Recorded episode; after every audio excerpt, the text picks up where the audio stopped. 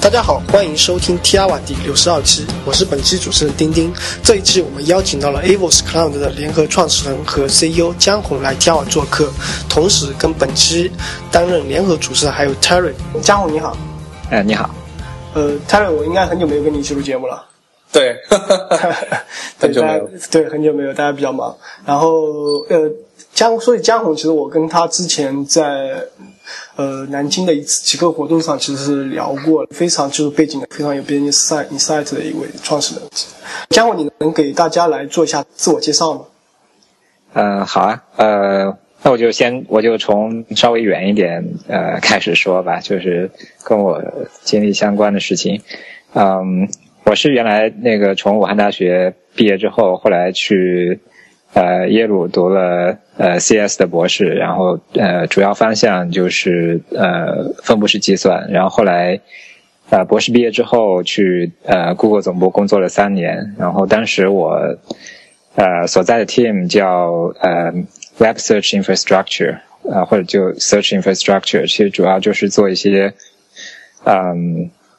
搜索中后啊啊后端相关啊在 Google 工作了三年之后。后我就呃回国了，然后有过两次比较短暂的创业经历吧，嗯，然后后来就嗯加入 Abos，成为了 Abos 中国呃中国子公司这边的呃负责人，但是其实是嗯带着一个小团队加入 Abos 的，嗯，然后这个团队就后来就变成了 Abos 的中国子公司，啊，然后我们是今年呃年初的时候呃跟呃。呃，就是跟 Avos 的两位创始人还有董事会达成了一个一致，就是我们中国团队独立出来，成为一个啊独立的创业公司，就是现在的 Avos Cloud。嗯，我们经历大概是这样子。嗯，呃 e r 你对 Avos Cloud 有了解吗？呃，我我有看一下，但是没有用过，所以不能算很了解。嗯，就将从你的角度来说，就是说，因为我们今天其实主要主题是讲你们 a o Cloud，就是你今独立出来这个 team，而且我知道你这个是去年四个的人一起开始的一个 project，然后慢慢慢慢做到现在，然后把它独立出来，对吧？对。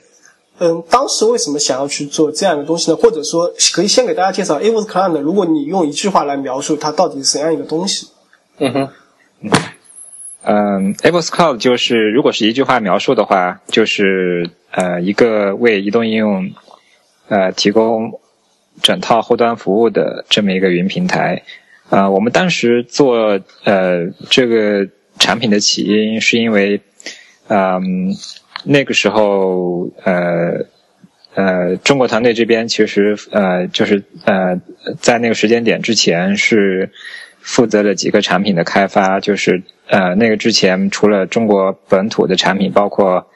比如说像美味书签、美味爱读、玩拍等等这些，其实像呃我们呃美国团队那边在海外 release 的产品，包括 Delicious，包括 Zing，啊还有 Mixbit 等等，其实嗯其中后端都有那个相当多的东西是在中国这边开发的，所以我们觉得呃在这个过程当中就发现其实很多。呃，产品特别是呃移动互联网的产品，它呃后端都有一定的通用性，所以我们嗯这些后端的积累其实是可以把它产品化的，可以把它做成一个比较通用的云服务。呃，另外就是当时也嗯嗯确实也参考了国外一些比较成功的案例，比如说 Pars，呃那个时候 Pars 开始比较呃名气比较大，但是还没有被 Facebook 收购，所以那个时候其实嗯。这个产品的很多方面也是呃借鉴了 Pars 的设计。嗯，如果你们其实如果你们有那个关注之前的那个 WWDC，还有啊 Google I/O 的话，其实也也可以看出现在呃这些巨头也在开始往这个领域去呃发展。嗯，比如说像啊 WW 呃 WWDC 上面苹果发布了 Cloud Kit，其实。他当时介绍的时候也是说，这个服务的出发点就是为了让，啊，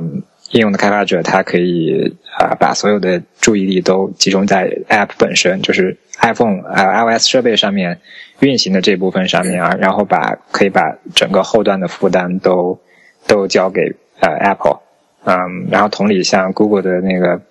啊 Google Cloud Platform 其实也是这个呃也是这个思路，嗯。呃，所以说，呃，我可以听出来一点，就是把后端的东西可以交给平台去做，对吧？对。那呃，我们来就是说来探讨一下，到底什么东西是后端？嗯，呃，其实呃，其实所所谓这个前后端的这个概念，嗯，一开始是应该说是，嗯，从 Web 上的这种产品开始的，但是可能很多时候啊，会界限不是那么清呃那么清晰，可能嗯不同。不对，不同的公司、不同的人来说，前后端有的时候，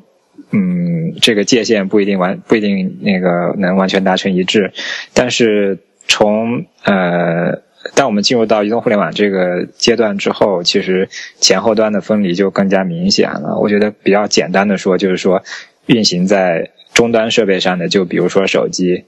呃，比如说 Pad 上面的这部分就是前端，然后所有的。呃，除此之外的东西应该都算后端。所以听听起来就是说后后端可能更加接近于到呃底层的一些东西系统打交道一些东西，然后前端可能就更多是表现层的东西，对吧？呃，对，应该说呃前端就是所有直比较直接的涉及到呃用户界面还有。整个用户体验的这些东西，然后后端的话，可能就是更多的是，比如说涉及到网络的通讯，然后涉及到呃数据的存储、存储和处理等等这些方面。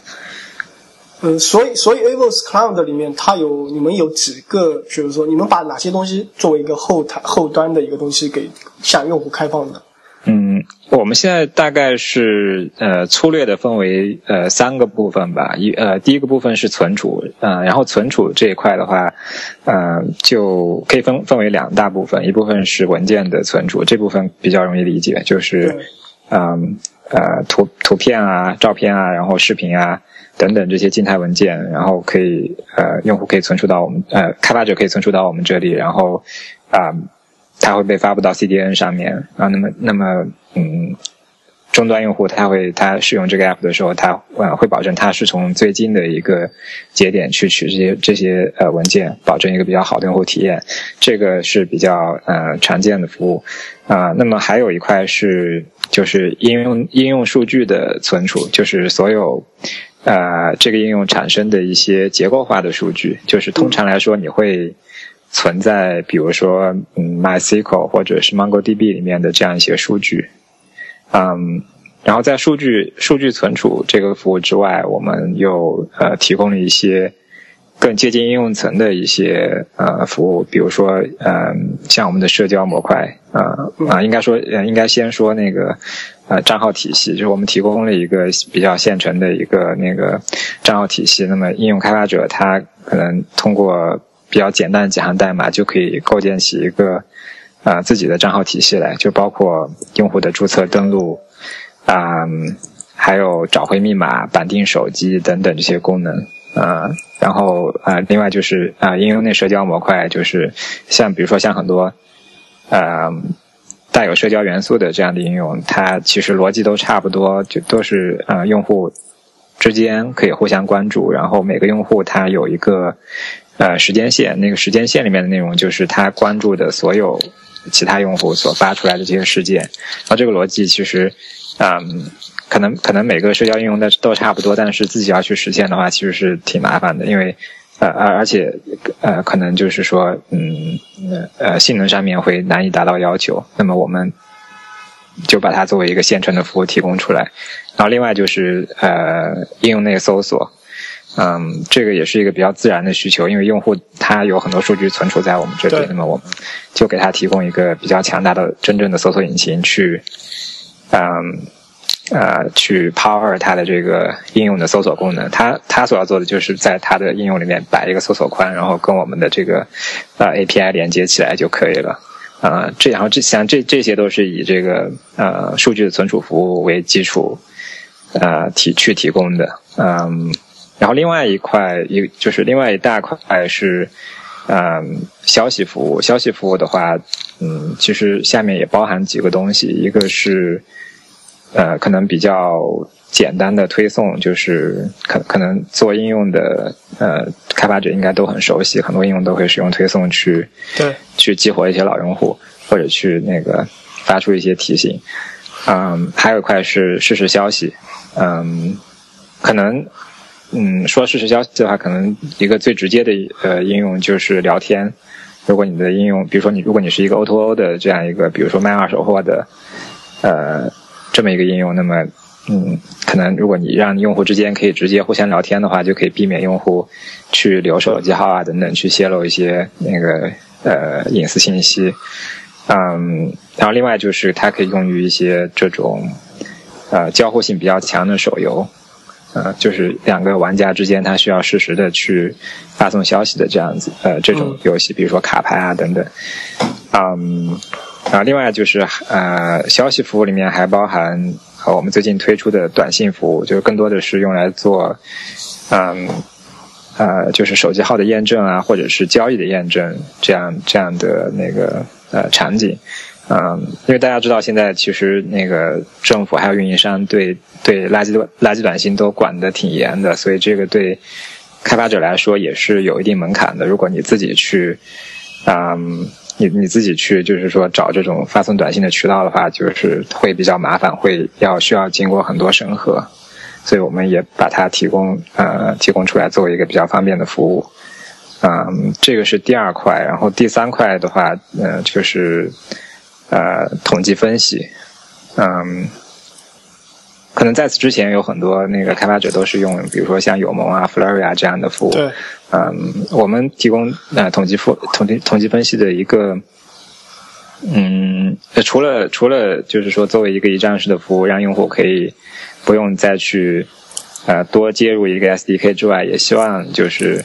它能够呃跟我们的其他的服务能够呃有所结合。嗯，去达到一个呃一加一大于二的这样的效果。比如说，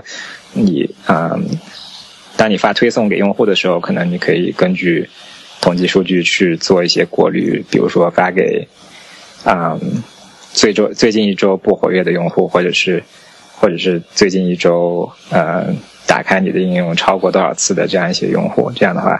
就呃比你去自己去集成不同家的这样的服务会容易得多。嗯，哦，没有，就是我听了以后，我就是给我感觉就是非常的 powerful，就是就因为因为给我感觉，我不知道是是 A 呃 A V O S Cloud 甚至属于一个 startup 阶段还是怎么样，但是给我感觉好像就是呃什么服务都有了，但是给我感觉好像每一种服务其实可能都能找到一个对应的单独的 service，啊，我不知道是不是可以这么理解，就是然后你就是把所有的东西都整合起来了，我想我想问一下，这是一个什么样的考虑？嗯。呃，其实我觉得我们整个的这个呃发展，应该说还是以用户需求去驱动的吧。因为我们呃其实并不是所有东西都是一下子那个呃一下子同时做起来的。因为我们其实呃一开始更呃最核心的呃最核心的一个服务，应该说还是呃数据存储。嗯，就是结构化数据的存储，因为这个也是我们之前主要的积累，就是我们自己做的之前做的一些产品里面主要觉就觉得，呃，共性比较多的啊，因为呃，基本上你就是后端会需要一个那个数据库集群，然后会需要嗯，在没有这个服务之前，你需要自己去写一个 API service，然后然后这个 API service 可能啊，更多的是。呃，去实现一层这个账号体系，然后呢，实现对数据的这种访问的权限控制。所以我们我们就把这个 API service 把它把它呃一呃一个是抽象出来，然后把它变得更通用，就是说通过一个这种 ACL 机制，就是访问控制列表这样的机制，去提供一个这种通用的呃账号体系还有权限管理的这样的功能。所以就。啊，最早就做了这这么一个，啊，呃，就是呃数据存储的服务，嗯，OK，嗯，然后我呃我们其实直到现在那个呃就是文件存储这一块也不是呃自己做的，也是用的第三方的服务，就是文件呃文件存储还有 CDN 这一部分是呃呃一直是跟七牛合作在做，所以其实我们并不是说我们什么东西都要自己做，就是我们还是尽可能的会呃会找合适的合作伙伴，只不过就是说对于我们的用户来说，嗯，这个对他来说是完全不透明的，就是对，比如说他把文件存在我们这里，他并不知道我们用的是呃哪一个第三方，就对他来说就是就是一个完整的一个服务，他不用去跟。各种不同的呃服务商去打交道。OK，make sense。呃，我我想问一下，你们你们有用过一个那个 app 叫 Whisper 没有？是那个 John Gruber 好像搞的一个 Note 软件。我呃我没有用过，我没有用过。丁丁有听说过吗？呃，没有。就是呃，我我你肯定听说过，因为和因为 Ben 以前经常经常说那个他的 UI 设计怎么怎么样。我简单说一下，就是那个它是一个实际上是一个进 Note 的软件，然后呢。他他他他有一个非常牛的一个程序员了，最早做了第一个版本，然后第一个版本呢就只能在手机上跑，然后呢就是别人就是说你这个你这个 Note 软件如果不能同步的话，基本上就就很废掉，就没没有意思。然后呢，结果那个程序员就打死都不愿意写后端的代码，他就是在就是不喜欢后端代码。我当时很不能理解，然后然后我调查一下，发现这个人还特别牛，然后他就是不喜欢写后端代码，就觉得真的是有很多的。Mobile developer 是有这个诉求，结果后来他居然选择了一个 Microsoft 叫 Azure 吧，是 A Z U R E 的一个云服务，然后把他的这个 Note 给同步到了呃这个云端。Azure，呀呀呀，反正就是类似的一个服务。我，所以我我才知道，其实这种这种 service 应该呃对，特别是对 Mobile developer 是应该是很有作用的。我想问一下，就是如果这样的话，如果要做同步的这种东西的话，是属于啊，需要是要使用什么呢？是是使用 storage 这一块吗？像它的逻辑是不是还是要自己自己来来做？呃，对，就呃呃，这个同步看是是哪呃是哪一种类型？就是有那种呃，比如呃，其实有几种啦，可能有那种事实同步的，然后有那种就是嗯，就是间隔性同步的，比如说你保每次保存的时候，那个保存到云端，然后每次那个。呃，就是打开的时候从云端读取，比如说你可能在另外一个终端上面做的改动，这样子，像这种的话就比较适合用，呃，这个普通的存储服务。啊，如果要做到那种呃事实时的同步，可能更常见的是在一些呃协，就是用于协作的这样的应用上面，就是两个人同时用，你要必须要实时的看到对方做的改动，这样子，那可能就需要用到实时消息这个服务。OK，对，其实我我听着听着，我我想起来一个非常好的例子啊，就是说，呃，Tiava 它本身它其实是完全前端的一个应用，就网页嘛，我们没有任何的后端。然后为什么没有去做任何的像之前有人说为什么没有去做 mobile 啊，没有去做沟通，就呃 discussion 啊，就是因为这些东西要写后端代码，然后觉得很麻烦。但是听了。呃，Avos 这个 client，我觉得可能就是说用 Avos client 来做一个 T2 的 app，然后呃，可能前面是听节目，后面可能说搭一个类似论坛啊一样的东西，其实也是非常合适，因为其实无非就是像江红刚才提到的存储啊，然后聊天啊这些东西嘛，但这些东西其实是非常通用的，所以应该来说是，我觉得是一个比较典型的一个 case 场景吧。对，而且呃，而且我们的实时消息协议是呃基于 WebSockets 的，所以就是这它真的是那个全所有平台通用的，Android、iOS、Web 全都可以那个全都可以跨平台。是是的，我本来还是想还在想得先搞一台机器，然后再去写点后端代码，现在想想好像都不用了。啊，对，是这样。对，但是呃，我先来澄清一点呢，就是说，因为你们 Avos 提供的是一个 c l o u d 提供的是一个后台的，就是后端都是有用你们东西嘛。那如果我自己已经有后端了，我能不能用你其中某个模块呢？其实我们现在有挺多用户都是都是这样，呃，都是这样子，就是也呃有有呃有一些用户他们的那个历史比我们自己还要还要长久，所以呃我们确实也考虑到这一点，呃。我们每一个服务设计的时候，其实都是，呃，做到可以单独使用的。就是说，你不用这个不是一个那个 all or nothing 这样的选择。就是，呃，作呃作为一个成熟的应用，你可以选，你可以选用，嗯，任何一个嗯对你有价值的功能。其实这个接着刚才那个问题，其实这个也是我们嗯。就是之所以，比如说那个一开始做了那个呃存储服务，然后后来又做了推送，又做了统计等等这些呃服务的原因，因为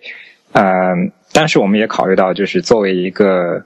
呃新的云服务，呃。一开始出来其实是呃需要慢慢的去跟用户去建立信任的，就呃如果是呃用户之前从来没有听说过你，他他不会把把呃他这个应用的核心数据啊还呃就是全都放到你这里来，因为呃如果是比如说你呃用一个服务做存储后端，那么这个服务如果是出什么问题，那你整个应用可能都不能用了，所以嗯。啊，但是但是，比如说像像呃推送啊，像统计啊这些服务就不太一样，这些服务相对来说比较外围一点，就是而且呃呃门槛比较低，就是说你可以随时随时迁，如果你不满意可以随时迁移走，啊，所以当时我们做这些外围服务的考虑，主要还是希望能够呃吸引一些呃相对来说比较成熟，然后也有一定名气的应用过来。呃，到我们这个平台上面，先从这些服务开始用起，然后他们用的觉得，呃，我们可以信赖，那么他们后面就是可以有越越来越多的服务可以用我们，嗯，然后像一比较成熟的应用的例子，就呃，比如说我们有一个早期的呃应用叫。啊，看球啦，他们也是那个，就是有有 Evos Call 之前就有看球啦了，然后，但他们后来是呃，希望做一个那个用户交互的功能，就是在在手机上面用呃，相当于加一个他们用户的论坛，然后用户之间可以，嗯，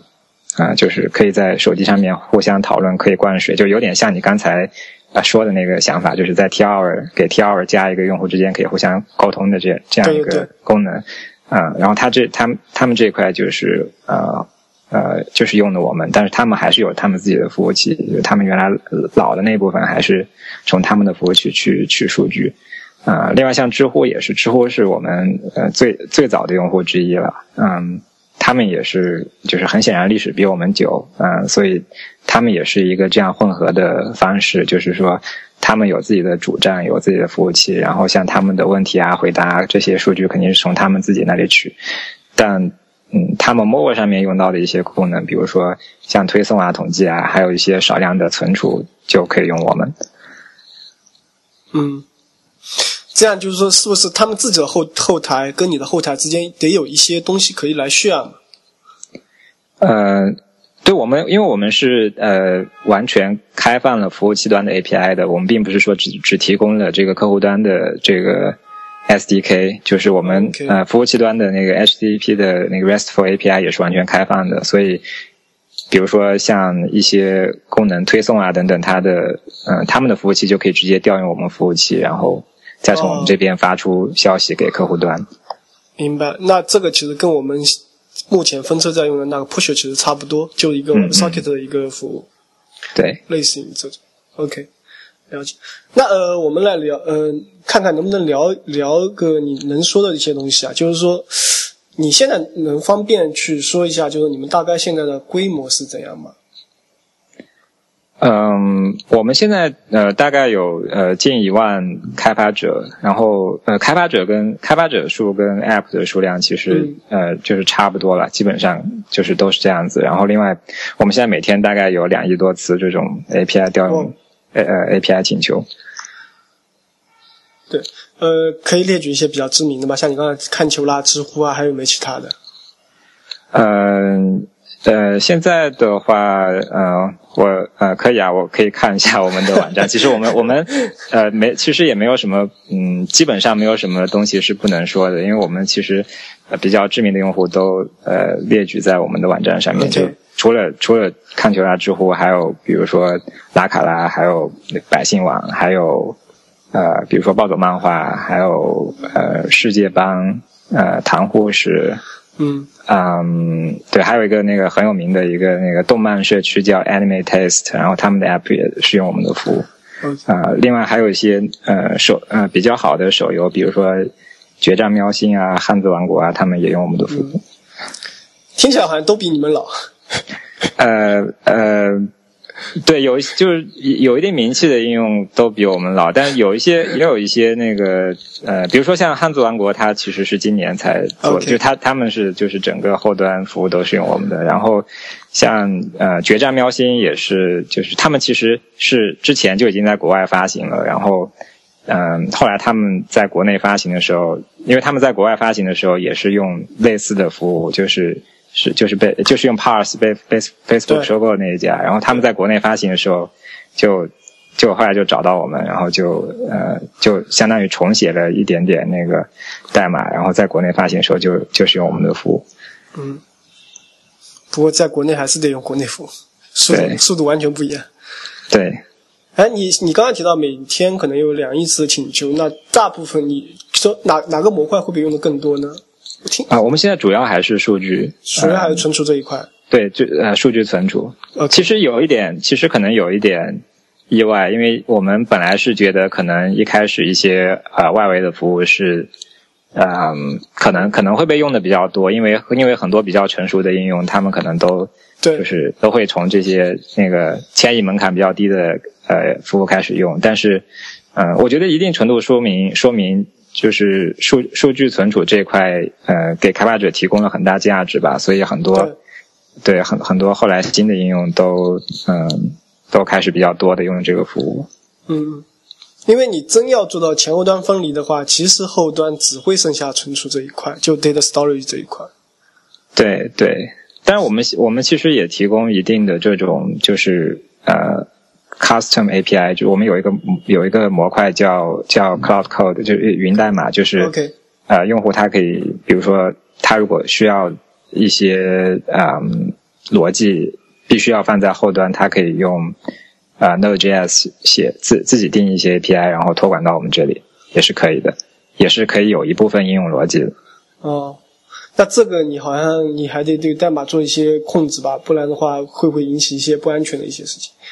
对我们有一个，这有一个容器啊，其实之前是呃是呃比较依赖于 Node.js 的一个沙箱环境，然后后来我们呃现在正在准备发布呃二点零是呃就是用 Docker 做的一个呃这样的容器系统，那么就除了 Node.js 之外，也可以支持其他语言，另外对对用户的这种限制也会少很多，基本上你可以在呃服务器端做任何事情。任何合理的事情，在你们现在有多少服务器啊？啊，我们现在呃大概有三十台左右，不算很多。啊，三十台左右，很好。对，那你刚才提到我听到一个 Node，然后 Docker 啊，我还想了解一下，你们可能还用了一些其他东西开发，比如说，嗯，我们嗯，我们我们用到的东西挺呃呃挺多的，其实嗯。我们这个团队其实一开始是从呃中国的那个 Clojure 社区发展起来的。我不知道你有知不知道这个语言？它是 Clojure，Clojure 是呃 JVM 上的一个 Lisp 语言。对，对我我们很多早期成员都是呃当时中国 Clojure 社区比较活跃的成员，所以我们呃一直以来就是后端嗯主要的开发工作都是用 Clojure 做的。哇，酷！呃。然后另外就是像存储这块的话，其实就是很多开源的项目我们都有用，比如说，嗯啊，MySQL、MongoDB 和 HBase 我们现在都在用，嗯，然后另外就是我们嗯，还是呃，因为我们团队本身人比较少，所以就能自动化的东西都是都是自动化吧。所以然后比如说嗯，我们现在部署就是用用那个 Jenkins，就是啊。对，就就我呃，比如说要部署了，然后我们就把那个 branch 填填到 Jenkins 里面，然后就把所有测试跑一遍，然后其实就是基本上可以做到一键部署，就是所有测试跑一遍，然后就 push 到呃服务器上面去。嗯。哎呃，我刚才就说你存储这一块，你刚才介绍了像 MySQL 啊、Mongo 啊和 HBase，为什么是用了这三种呢？能介绍一下吗？每一种可能是为了什么场景之类的？嗯。嗯，呃，先说 Mongo 吧，因为我用 Mongo 的主要原因还是呃，还是因为呃，Mongo 的 API 比较呃，应该说对开发者比较友好，然后它跟我们想要呃对外提供的 API 也比较呃接近一些，嗯，相对来说这个这个映射比较简单，嗯，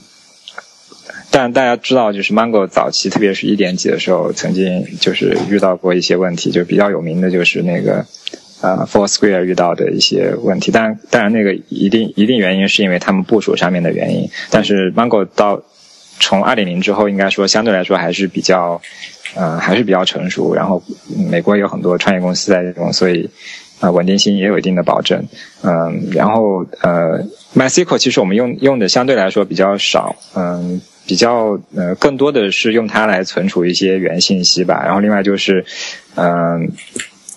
呃，数据数据方面，我们也呃，就是说也也不可能直接把 Mongo 的所有东西都呃比较直接的暴露给开发者，就是肯定在上面还是需要。呃，有的时候需要做一些限制，有一些有的时候需要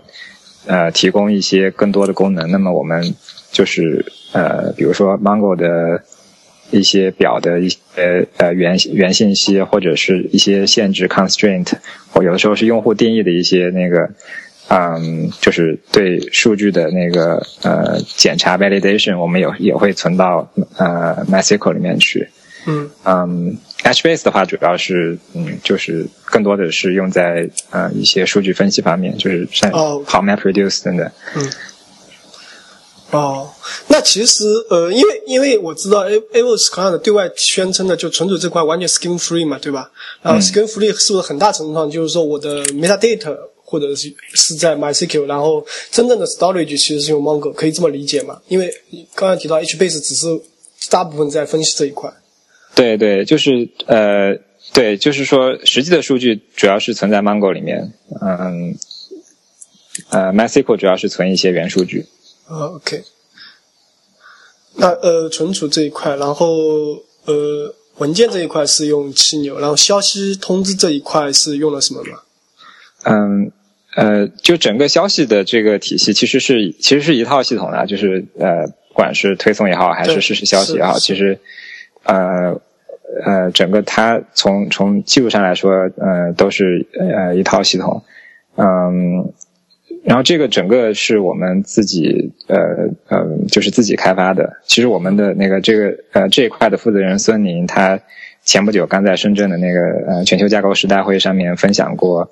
呃一些呃后端的技术细节，所以那个有兴趣的听众也可以。呃，去去找一下，因为他的那个演讲和那个换呃 PPT 应该是公开的，嗯，对，但其实有一个也中间也有一个这个呃发展的历程，因为一开始呃为了尽快的推出那个推送服务，我们一开始事实上是一个基于那个 XMPP 的那样一个协议，因为实现上的简单，但是后来就是随着用户逐渐增加，嗯，发现呃用一个。呃，那样的协议，它其实对那个单机的那个负载能力是一个非常大的限制，所以，呃，后来我们到今年年初的时候，就把整套系统重写了，就是一个用用 WebSocket，然后用一个我们自定义的一个协议，可以做到一个非常高效的实现。嗯，XMPP 的那个是因为它的每次的数据量比较大吗？是因为这个问题还是什么其他？呃。都有吧，一个是说本身它是一个基于 XML 的协议，所以本身数据冗余比较大，造造成的负担也比较大。另外就是说，它的这个协议更多的是为呃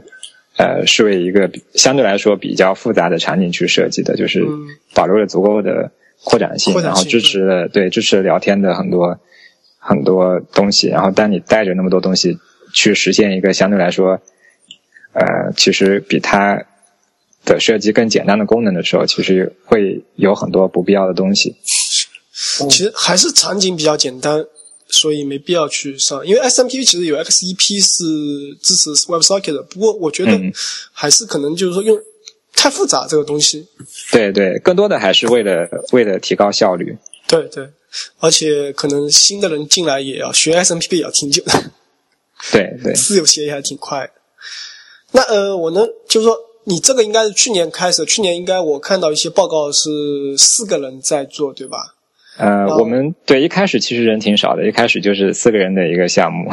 OK，那呃四个人当时是整个设计的架构啊方面，到现在这个架构差别大吗？嗯，其实总体差别不是很大，因为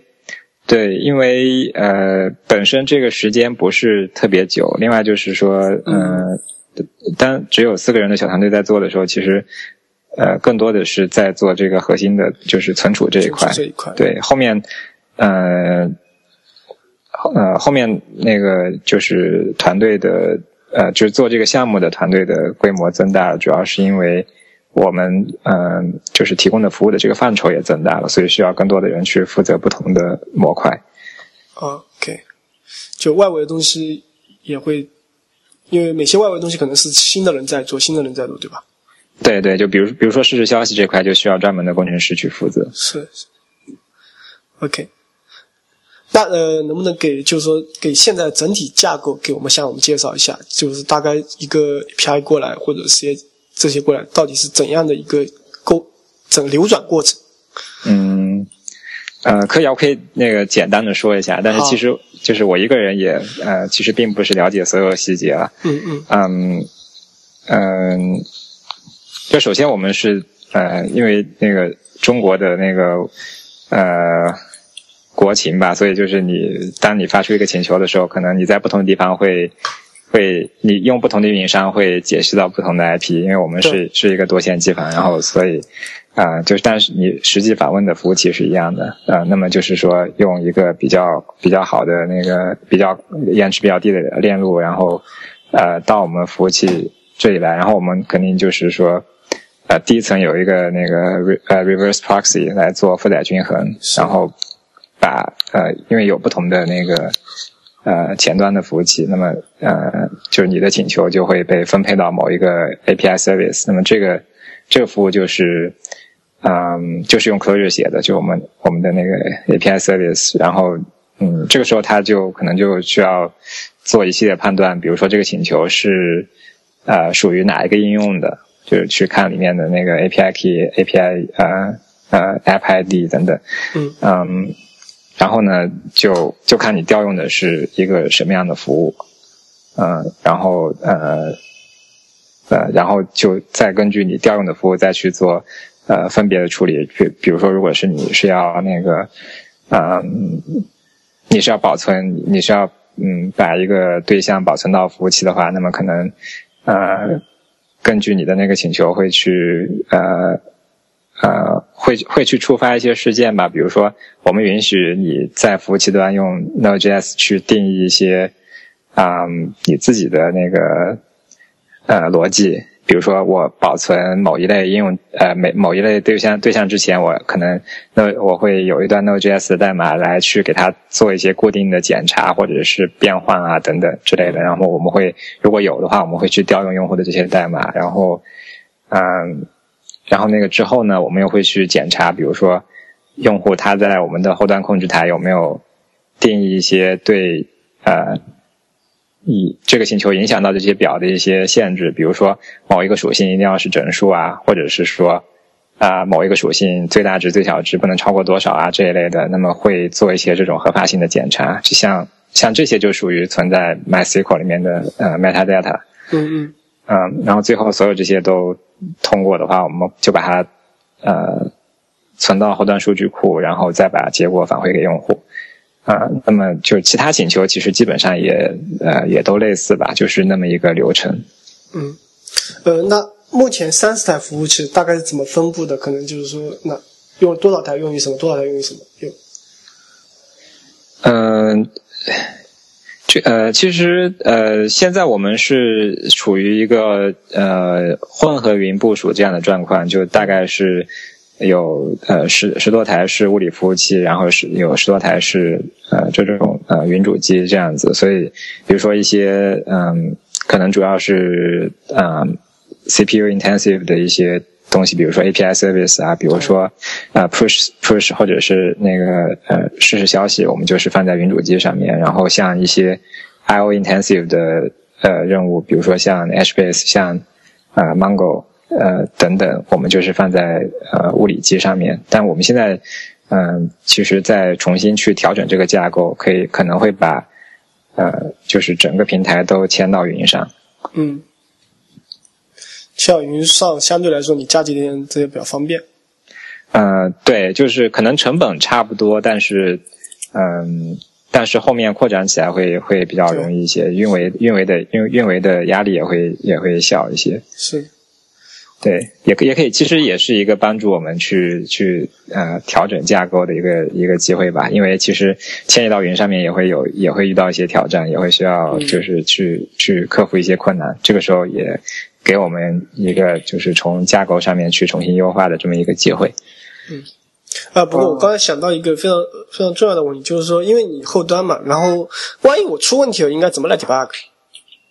啊，我们会呃，其实我们现在很多很多呃东西，比如说像刚才说的那个云代码，呃呃这一类功能都呃你都可以在我们的开发者后台去看到一个那个呃 log 一个那个日志，就是出了什么错都可以从里面看到。然后嗯，其他服务我们现在还在还在改进，就是我们会我们到后面会有一个更加完整的一个 log，就是比如说你。你这个应用发过来所有请求里面，然后产生了那个错误的，我们就会把全部把它记录下来，然后可以提供给你去去做 debug。嗯，当然现在的话就是在呃在客户端也可以也可以，不管是 iOS 还是安卓，也都各自有工具可以把你的这个呃 request response 记录下来。然后现在一般呃很多开发者他他就是嗯。呃，在我们后台后台提交工单，把他的那个客户单的那个调试信息给我们，然后让我们帮忙那个呃去解决或者告诉他们是为什么。但后面我们会嗯会增加更多的这种让开发者可以自助调试、找出问题的这样一些工具。嗯，这一块应该还蛮重要的。对，这个也可以呃也会大家。呃，降低我们这个技术支持的压力吧，因为现在大家那个花在技术支持上的时间还是挺多的。是的，是的。啊，然后呃，目前你们有多少 DevOps？DevOps 几个人在做运维？呃，其实呃，如果是说呃全职做运维的同时，其实我们只有一个，嗯，就是呃，就是其实其实这个同事他他就是更多的是说呃。呃，建立起我们整套监控系统，然后另外就是他负责那个呃，去接收所有报警。其实，其实我自己还有我们的 CTO 也是跟他是一样的，就是凡是呃产呃凡是那个呃产线上面有任何的报警，我们三个人全都会啊，还有还有那个我我们的那个呃项目负责人，我们四个人全都会直接收到那个报警，然后我们随时会。呃，哪怕是半夜也会呃打电话叫对应的工程师起来解决问题，所以一定程度上说，我们可以说所有的工程师都是 DevOps，因为嗯每个人对自己开发东西是最熟悉的，所以就是解决问题的时候一定是需要呃对应的工程师参与过来。嗯，另外也可以说我们就是。呃，所有的人也都是呃，也都是呃呃客服，因为对于我们这样一个服务来说，不太可能去建立一个呃专门的客服团队，一一定是只有只有工程师可以服务好开发者的，因为这个呃会涉及很多很非常具体的技术问题。嗯嗯，但通。呃，也在，其实我们一直都在做招聘，就是不管是啊，iOS、安卓啊后端工程师啊，还是 DevOps，我们其实一直都在，一直都在做招聘，随时都欢迎有呃，就是更加优秀的人才呃加入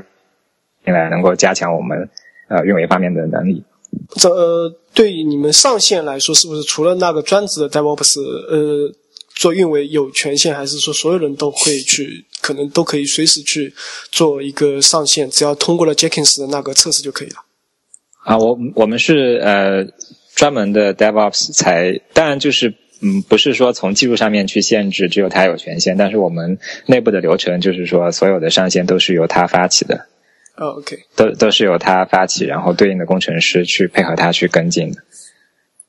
OK。了解。那呃，我想了解一个数据，我不太确定你清不清楚，就是说，比如说你们现在可能存储这边可能要多了，可能要再加一台机器。那哦，存储这一块目前来说是走不是走云的，所以说加机器不是那么方便。目前来说，对，就是说，嗯，对，其实这个也是用物理机的一个不太，嗯，就是不太好的地方，就是说我们需要提前的去计划这个这个容量。那么。呃，通常来说会比较多的去计划，因为我们肯定不希望呃呃有任何就是影响到我们客户的地方，所以其实对我们来说会浪呃浪费的资源会比较多。嗯，那如果是在云上的话，相对来说可以随时去增加嘛？那我想了解一个数据，就比如说你现在我 OK，我明明天或者说我下周计划我要加十台机器，那这个大概能多久能去完成这个东西？或者说你比如说你每个可能都是一个 Docker 的一个。Container 对吧？然后这个大概要去花多久呢？就是说从你开始到结束，这个如果是呃遇到要扩展的呃时候的话，其实呃挺挺取决于具体是啊要扩展什么服务的。比如说，如果是呃像 API service 的话，那么呃应该说是非常快的，可能就是。呃，几分钟或者是十几分钟的问题，因为其实只要只需要去把去去增加更多的机器，然后把那个 API service 部署上去，然后把嗯把那个前端负载均衡的那个配置改掉，就基本上就可以了啊。因为这些因为这些呃服务器都是这些节点都是本身是没有状态的，所以你只要把东西部署上去就可以了。呃呃，同理，对于对于呃云对于云代码也是一样的，就是。呃，只要去，呃，只要去把该部署的东西部署上去，然后把它跟那个嗯负载均衡这套系统能能够连接起来就可以。那么，如果是涉及到后端的数据这部分的话，呃，可能就需要一些提前的计划，因为会会涉及到呃，比如说数据的重新分布，就是比如说呃，MongoDB 需要它需要去呃重新分片啊等等，所以一般来说会可能会。选择在一个流量比较低的地方，然后大概可能会花呃半个小时或者几个小时去做这样一些操作。哦，OK，那分片的话，可能对已有用户会受到一些影响吧？嗯，要你要重新做流 hash 的话，嗯，一般一般来说不会，因为我们其实呃呃呃现在也呃。呃，如比如说，如果是 Mongo 的话，也是它会是一个那个 replica set，然后我们其实也就是没有复制嘛，我们其实会嗯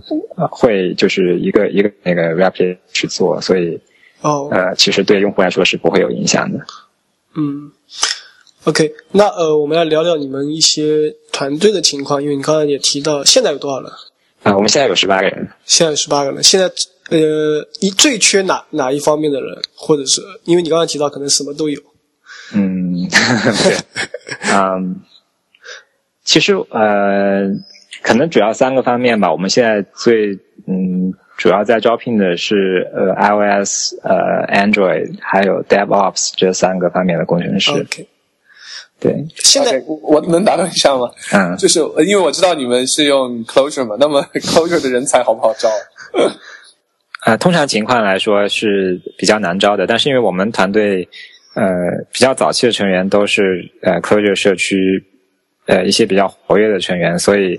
啊，比如说如果这个这个很小的社区里面，如果有人他很想到一家用 Clojure 的公司工作的话，可能会首先想到我们，所以呃相对来说这方面呃呃我们感觉就是招聘还还比较好，另外。呃，另外，同时也也因为 Clojure 本身它是一个非常呃开发效率很高的一个语言，所以其实并不需要呃并并不需要招聘很多人。对对，OK，那我我想问一下，就是你个人的经历啊，就是 Clojure 是你第一个用的 Lisp 的方言吗？还是以前你你就用呃其他的方言做过一些东西？嗯。其实是呃很很早以前就是在在美国读博期间用呃用 Scheme 做过一些 AI 方面的东西，对。OK，那 Clojure 算是应该是第一个用于真实的产品中的一个对第一个用于对第一个用于比较比较实际的那个开发的这样一个语言。OK，那那还有你的语言使用史还有什么呢？就是能不能再聊一聊，然后再聊一聊为什么嗯会选择 Clojure？呃，如果是说，就是说职，就是呃，真正开发真实的系统，就是职业上面，我可能使用最多的还是 C 加加。嗯，因为嗯，我我毕业之后就去 Google 了嘛，然后呃嗯，在在 Google 其实我接自己接触的都是一些比较应该说比较核心，然后历史也比较老的这样一些这样这样一些系统。然后当时我们嗯。呃，我们那个团队主要负责的一个呃一个系统，它是因为它它相当于是 search 方面呃必须要有的一个东西，所以基本上是就就是有有 Google 的时候就有那就有这一套系统。然后它一开始是用 Python 写的，后来呃后呃后来有人用 C 用 C 重新写了一遍，嗯，然后到后来就是发展到我。呃，进入 Google 的时候，它就逐渐演变成一个 C 加加的一个那么一个 code base。嗯，然后我觉得应该说，我在我在 Google 这三年的经历，应该说也促成了，就是我后来后面再再去选择用什么语言或者什么工具的时候，就是说把嗯把人的效率放在一个很重要的位置吧，因为呃。呃，我我当时呃到 Google 的时候才开始工作的时候，其实是呃挺不习惯的，因为虽然我那个之前应该说呃呃虽然没有就是这种全职的工作，但是其实呃 C 加加还是用的时间比较比较长了，对呃整个语言还有它的呃 data 下面各种库啊都还嗯挺熟悉的，但是难度是在于这个。呃，code base 实在是太大太复杂，因为它已经有大概十年的历史。呃，每次就是你 每次你改一点，每次你改一点什么东西都呃都是呃要花很长时间。就你改了以后，然后它每一次编译出那个呃可执行文件，需要在单机上面需要三十到四十分钟。就是当时，当时我们用的 GCC 都不是那个通用的版本，就不是那个，就是外面你通常装 Linux 会装的那个 GCC。那个 GCC 是 Google 自己改过的，因为如果是你用那个呃普通的版本，它是完成不了那个编译的，它会因为需要内存太多，然后中途 crash 掉。我们当时 当时工程师用的用的那个 Workstation 都是非常好的八核，然后十六 G 内存，都是什么配置都是最高的，但是。还是需 还是需要三十到四十分钟去去编译那个 binary，然后后来呃后来 Google 开始逐步的使用，比如说像 distcc 啊，还有呃内部开发的一些这种呃分布式编译的系统，才把这个时间降低到大概五分钟到十分钟。但但是我们已经非常非常高兴了，但但是当时对，但当时其实呃就觉得哇，开发效率实在是太低了，就是你你每次。啊，你会就是一般情况下你会争取就是一次能够多改一些东西，然后呢，你打出那个编译的命令行，按下回车，然后就可以到厨房去那个泡咖啡，然后那个打果汁，然后休息看会儿书，然后等一下回来再看一下那个运行测试的结果。所以，呃，对，但嗯，呃，但对 Google 来说，因为这个是它呃非常非常核心的系统，所以。呃，要做什么大的改变也非常的困难，就不太可能。呃，比如说换一种语言之类的，所以到后面我们就呃开始往这个呃往这个里面去内嵌 Python 的解释器，就是说有部分代码，比如说如果要加新功能的话，你可以用 Python 去实现，然后呢再把它嵌在这个 C 加加的这个 binary 里面去去解释。嗯。对，但但对 Google 来说，就是说你要嗯完全的去改改变这种状况，其实是是挺难的，因为所有的东西都是稳定性第一嘛。然后另外对于 Google 来说，嗯嗯，可能就是很多东西都是例外。可能对于在任何一家公司，你可能会更。呃，更更去更去 value，更去呃尊重人的时间，因为人的时间比机器的时间更贵，所以可能你会宁愿用一些，就是呃对工程师来说开发效率更高，但是可能未必是运行效率更高的这么一些语言或者工具。但是在 Go 在 Google 的那个规模，可能就是一个工程师花很多时间去呃做一些看起来很微小的一些改进或者优化，对 Google 来说就可以省掉很多钱。所以，嗯，这个也是也是其中一方面的原因吧。因为嗯，我在那个时候的时候，我在那里的时候也是，嗯，绝大部分。呃，线上的系统都是用呃 C 加加开发的，然后大概有一小部分是用 Java 开发的，然后 Python 只能用来做一些内部的工具，是那个时候是还基本上不能就是去呃做真正的产品的，所以当时 Google 就外界说 Google 可以用三种语言 C 加加、Java 和 Python，其实是这样子的。OK，线线上的系统绝大绝大部分还是 C 加加的。嗯，啊。对，那个时候还没有 Go，Go 是后来才开始开发的。OK，那我听起来的话，那你呃，可能选择 Python 应该是一个很直接的选择，就是因为我觉得它也符合你说的，就是对人的效率很高，然后呃，虽然执行效率呃可能和 C 加比起来不怎么样，就是为什么后来又又又又跳到 Closure？嗯。这个可可能很可能比较个人吧，因为我呃，其实我个人还是比较喜欢呃函数式语言，还有就是这一这一组的语言。然后另外呃，其实呃，其实我也我也不是很喜欢 Python，因为我就是我个人不太喜欢以那个缩进去划分 block 的。这个真不是我秒黑了。OK OK，继续。就是很多人说我们节目黑 Python，其实我们真的是没有，我们就是随便问一问。结果没想到你也不喜欢。对，因为我我其实我我个人的看法主要是因为呃这样不太利于呃就是嗯编辑器或者 IDE 对代码的一些自动的处理，因为呃呃因为它它是呃更多的是需要人去干预的。那么比如说像 Lisp 的话，它比较依赖括号去划分层次，那么其实呃。有有很多东西你比较容易自动的去做，OK，嗯，就像不喜欢 Lisp 的人也不喜欢括号一样，是吧？对，OK，那 Close，OK，那差不多，我觉得 Closure，Closure 的话，我觉得在中国好像发展，你你能能能描述一下现状吗？因为可能在中国也不是很很接触这个社区，然后我知道好像在美国发展快很多，对，能简单介绍一下。在在中国相对来说还是还是发展比较慢，因为，嗯，我觉得说，我觉得应该说整个整个 Lisp 社区在中国发展就比较慢吧，也不仅仅是 Clojure，因为，嗯，相对来说中国的，呃，嗯，其实可能从大学里面就几乎没有什么学校就是把，呃，这一类语言作为比较就是正式的课程去教，比比如，嗯嗯，不像不像在美国，比如说。Yale 或者 MIT，他们都有很多课程是，呃，就直接就就是必须用函数式语言或者是用 Scheme 或者 Lisp 去去呃做作业的。然后在中国的话，其实绝大部分大学生可能能接触到这些呃这些方面的知识的，大部分是出于自己的兴趣，所以也就导致呃整个社区发展比较慢。然后另外呃怎么说呢，就是嗯。大部大部分人可能认为，就是学习这部分，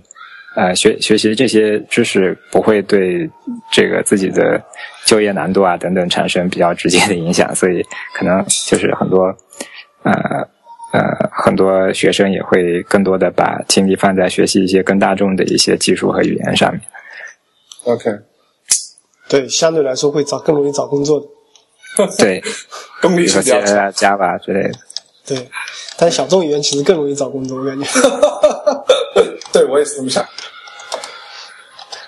OK，呃，我想了解一下，就是说现在十八个人大概是怎样的一个角色分配呢？嗯，我们呃，其实。工程师还是占大多数了，就工程师加设计师一共有十三个人，然后呃，其他的五个人的话，除了固就是这种固定的角色，比如说财务和行政，然后另外有三个同事是负责一些呃其他方面，比如说市场啊，还有社区的维护啊等等。嗯嗯，十三个人里面，就有有一个是我们的呃设计师，呃，像其他工程师的话，其实就是基我们团队里面基基本上都是每个人独当一面。就比如说有有一个明确的工程师是负责 iOS SDK，然后有一个人是负责 Android SDK，然后有有人负责整个实时消息系统，有人负责呃统计，有人负责数据的那个 API service，然后。呃，对，然后有有负责那个 Windows Phone 和 Unity SDK 的，那么其实这样一分下来，基本上就是每个人负责一块，然后就就是那么十来个人。OK，感觉典型的属于处于都那个单点故障的状态。对，所以我们现在哎，OK，呃，你呃，你计划在年底会到招多少人呢？嗯，呃，其实可能。呃，可能也不会。我们其实一直是，就是说，宁愿宁愿大家都处于一个绷得比较紧、比较忙的状态，也不愿意那个扩张的太快。所以可能到年底应该也就二十一二个人，二十一、二十二、二十三这样子。OK，那相当于也就三四个，类似你刚才说的 iOS 啊、Android 可能 DevOps 啊，类似可能会加。对对。OK，那来说还是挺小的一个团队，但是在做的一件非常大的事情啊，所以我想了解一下你对团队是怎么看的？嗯，呃，团队的哪方面呢？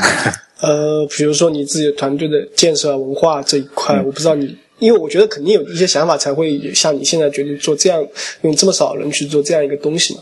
嗯嗯，对，其实嗯。呃，其实我觉得团队确实确实，嗯，没有必要很大。就，嗯嗯，因为其实可能有一些东西大家都听的比较多了，就是说，嗯，在嗯软件开发这个领域，可能是人跟人之间，嗯，差别最大的。就是有有有的人说，可能一个比较比较普通的那个工程师跟一个顶尖的工程师，这个差距。有有的人说是，比如说一个一个优秀的工程师可以抵上八十或者更多的那个呃比较就是水平比较一般的工程师，但呃这个数具体数字我觉得就是其实无关紧要了，但是确实说明就是说，嗯，一个团队只要找到合适的人，其实他并不需要非常大就可以做出呃。可能看起来很复杂，然后会需要很多人去完成的那么一个产品，所以我们一直在招聘上面是非常谨慎的。嗯，这也是为什么就是我们好像一直一直在招聘，但是呃别人问我们多少人，一直都是一直都是这样这个样子，可能要花 可能要花几个月时间才会增加一个人。嗯，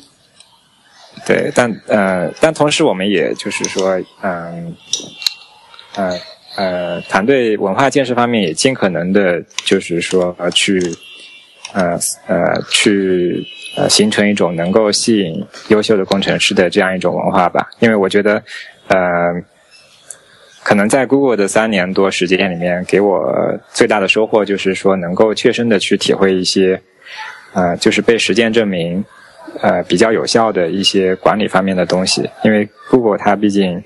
虽然它现在已经是大公司，但它还是可以吸引很多优秀的人才，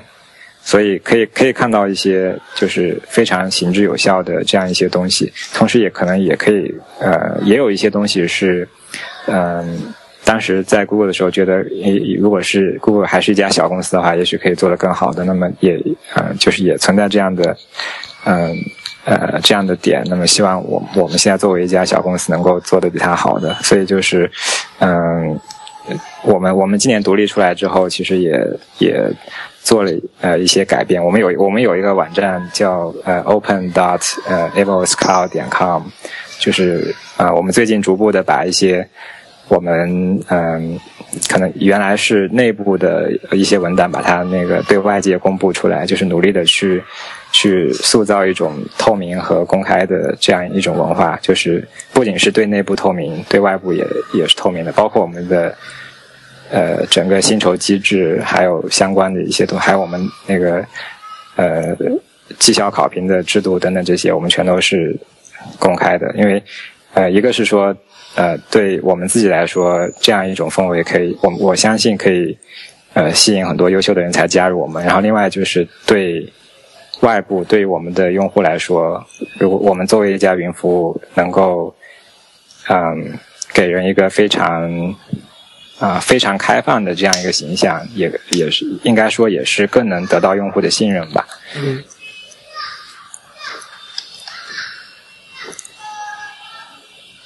嗯，对，我想，我想那个我呃想得到的就是这些吧。OK，那呃。另外，就你想吸引怎样的人加入到你们团队？能介绍一下吗？嗯，可以啊。我嗯，其实嗯，其实这一点也是我们过去呃这几年，就包括我们作为那个 Evos 在中国的子公司的时候，呃，这这几年呃，其实呃呃总结下来的一些东西吧，其实可能有呃一开始会跟现在有一些不太一样。就是一开始的时候，我们会。嗯，比较多的强调技术方面的东西，就是说一定要，呃，就是招聘的时候对对技术的考虑非常多，就觉得那个，呃，加入我们的人一定要技术非常牛啊什么之类的。然后，呃，但是到呃后面，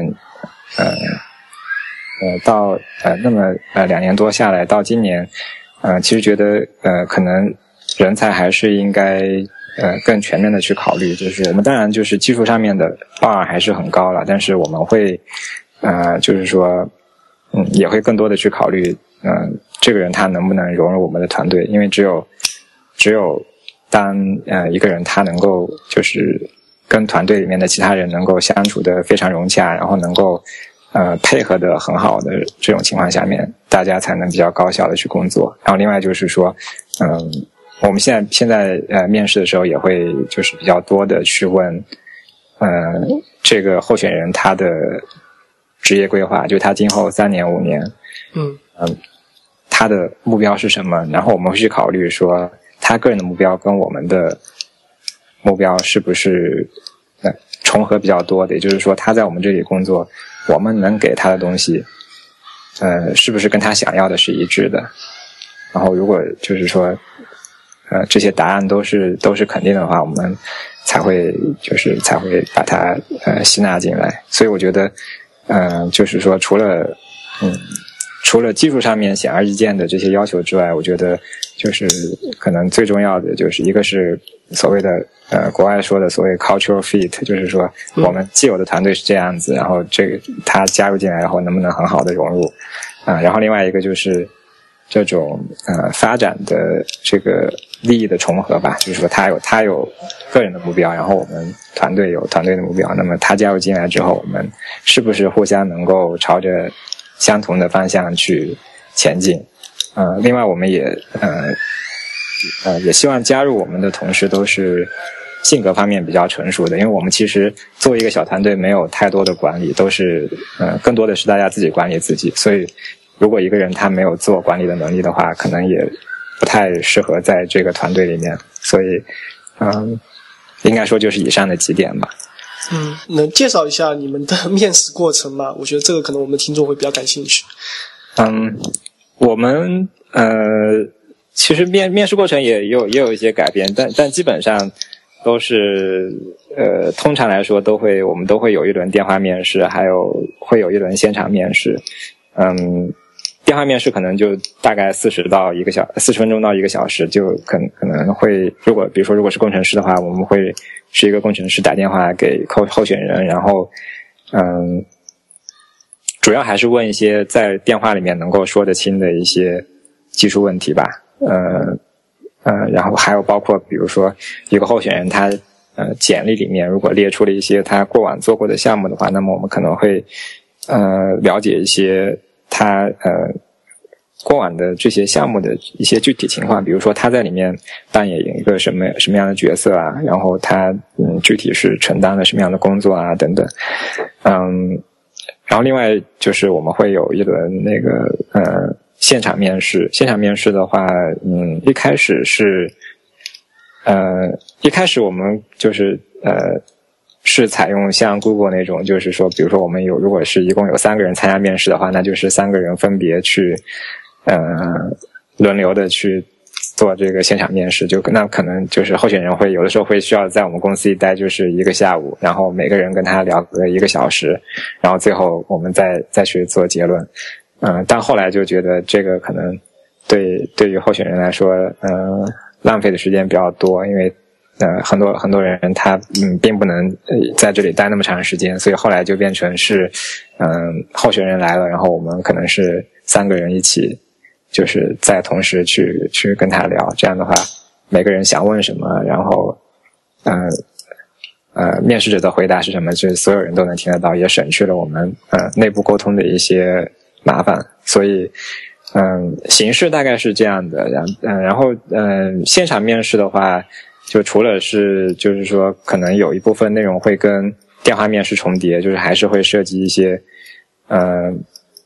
呃，技术上的一些呃一些那个问题的回答，可能有，呃，主要有另外的两点吧。一个是说，我们需要当面的去，呃，去跟这个候选人沟通，去判断他是，呃，就是说他的个性是属于什么样的一个人，然后希望去判断，就是刚才说的那几点，是他，呃，他能不能比较好的融入团队。然后另外一点就是我们。呃，无论如何，只要是技术职位，一定是会现场有一个呃程序设计的题目，就是呃希望他在白板或者是在那个现场用纸和笔，呃能够呃去完整的去解决一个问题，因为嗯，因为我们还是希望每个人都就是呃能有比较强的这种呃动手能力吧。然后另外就是在面试的这种压力下面，其实也是挺。呃，挺考验一个人的这种，呃，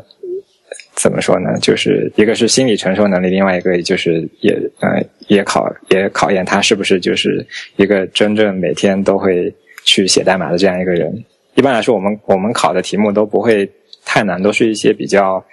呃，可能你基本上如果是呃呃是一个。呃，经常做开发的人的话，可能就是说你可以很快的去确定你会用哪一种方法去解决的这样一些问题，但可能难点就在于你要在面试的呃这种场景下面，在一个比较大的压力下面去把它用某一个语言实现出来，然后呃尽可能少的有错误，所以嗯大概是这样子。对，我们很少去考一些。比如说那种脑筋急转弯啊，或者是 这那一类的题目。比如说呃，脑筋急转弯不说啊，像 Google 啊、Facebook，它可能会比较会考的算法会比较多。我不知道你们这边会怎样子。嗯，我们会考，我们不会考任何跟海盗啊、球啊、金币啊相关的一些题目。那我们会考一些呃，就是呃，比如说啊，我我们会希望应试者。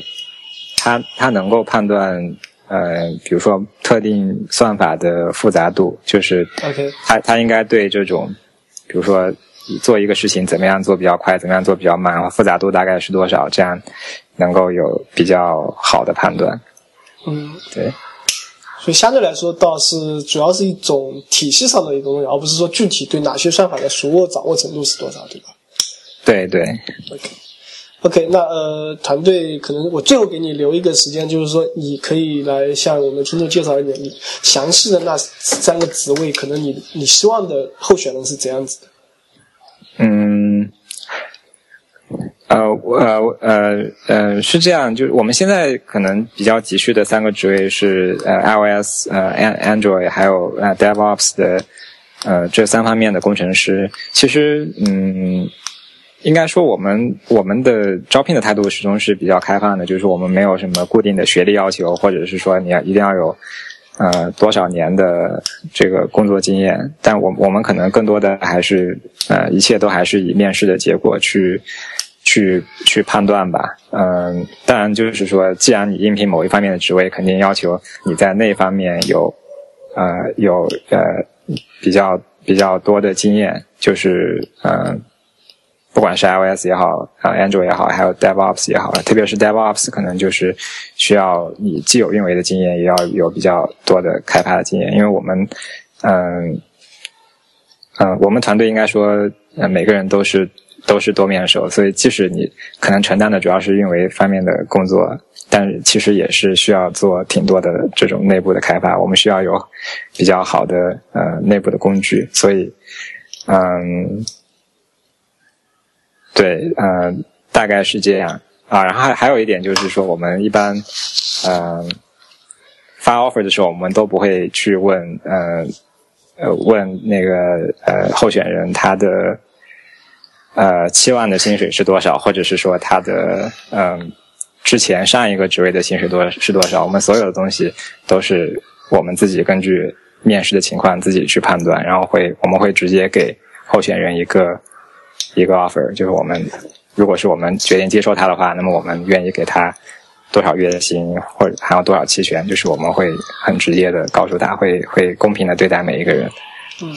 对我看到你们 Open Resource 里面有薪酬体系，所以有兴趣的可以来看一下。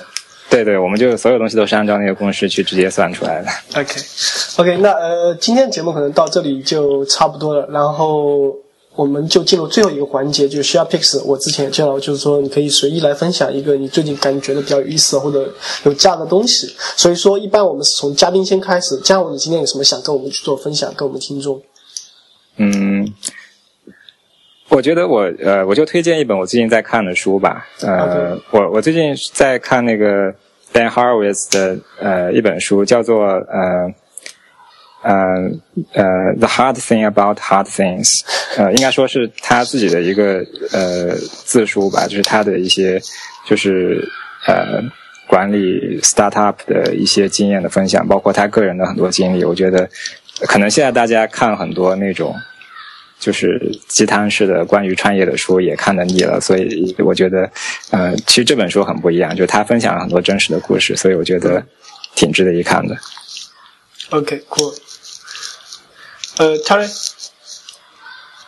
呃，我分享一本杂志吧，叫这个 Offscreen。呃，从这个名字就看出来，它应该是没有那个。没没有在线版的，所以如果你要的话，你得去，你得去订，然后他会他会邮寄给你。然后这个这个杂志呢，说实话，我是我我刚刚有订，还没有收到，但是我是看各方面评价对它蛮高的，所以我打算看一下。而且它也是主要是介绍介绍的，基本上都是采访和我们呃差不多的这种呃做做计算机或者是做做 web 或者是做 mobile 相关的一些一些科技人吧。然后我典型的一些，就像他采访了什么像 Ryan Singer，就是 Certain Signal 的等等等，反正类似这样子的人。所以这个杂志挺有个性，我觉得很有 taste。虽然我没看，不好不好评价。呃，我看外界对他评价蛮高，所以定了。这哪里寄过来的？他好像从德国寄过来的。哦。而且它的价格是包含了那个计费，所以说你是不用给计费，就是你定了就可以。多少钱？好像你订很多要便宜一点，订一本蛮贵的，要二十多美元。OK，它但是包括运费啊？对，它包括运费。OK，嗯